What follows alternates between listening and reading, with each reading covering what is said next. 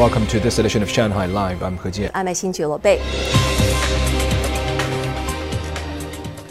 Shanghai's actual use of foreign capital in January and February this year was over 4.9 billion US dollars, a year-on-year increase of 18%.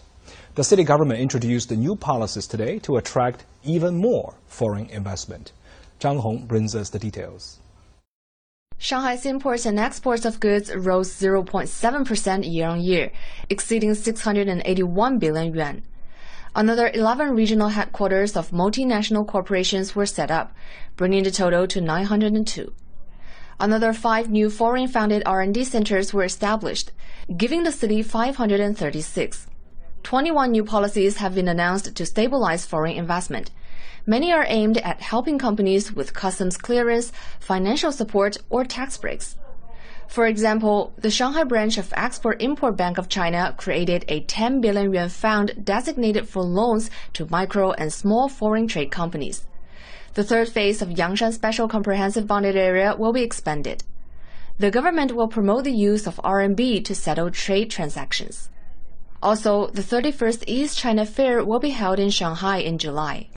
The East China Fair exhibition venue will be around 80,000 square meters. We will also be organizing companies to attend import and export fairs outside Shanghai, such as the Canton Fair as well as China CEEC Expo.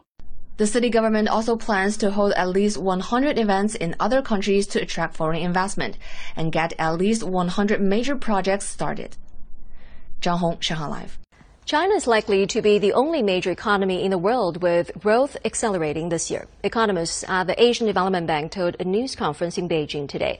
The bank's 2023 growth expectation for China is 5%. The bank's Asian Development Outlook projects the Asia Pacific region will see economic growth of 4.8% in 2023, saying China's economic recovery is brightening the outlook for the entire region. The bank's director for China said the country's recovery will be mainly driven by rebounds in consumption demand.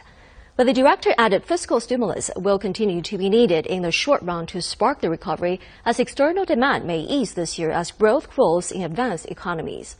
Economists at the bank project China's inflation this year to be a moderate 2.2%. And now some international news. The Finnish president's office announced yesterday that Finland will officially become the 31st member of the North Atlantic Treaty Organization today. Stephen Rancourt has the story.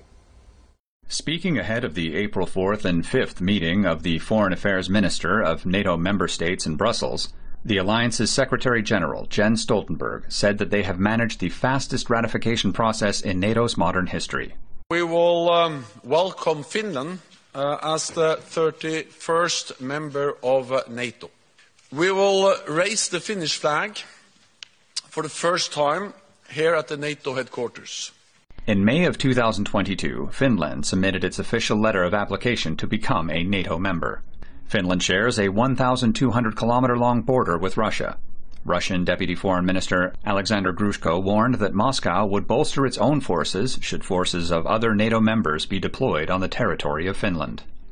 Vasily Nebenzia, Russian ambassador to the United Nations yesterday, stated that while Russia holds the presidency of the Security Council during the month of April, as long as the current world order is maintained, there will be no change in the rules of the Council, which is charged with maintaining international peace and security. And he said Russia will be an honest broker. The Russian delegation was forced to defend itself yesterday against a barrage of criticism over its Security Council presidency. As long as the current world order uh,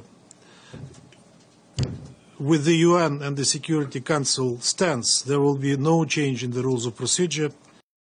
The Russian ambassador added Russian Foreign Minister Sergei Lavrov will preside over a session on effective multilateralism through the defense of the principles of the UN Charter on April 24th.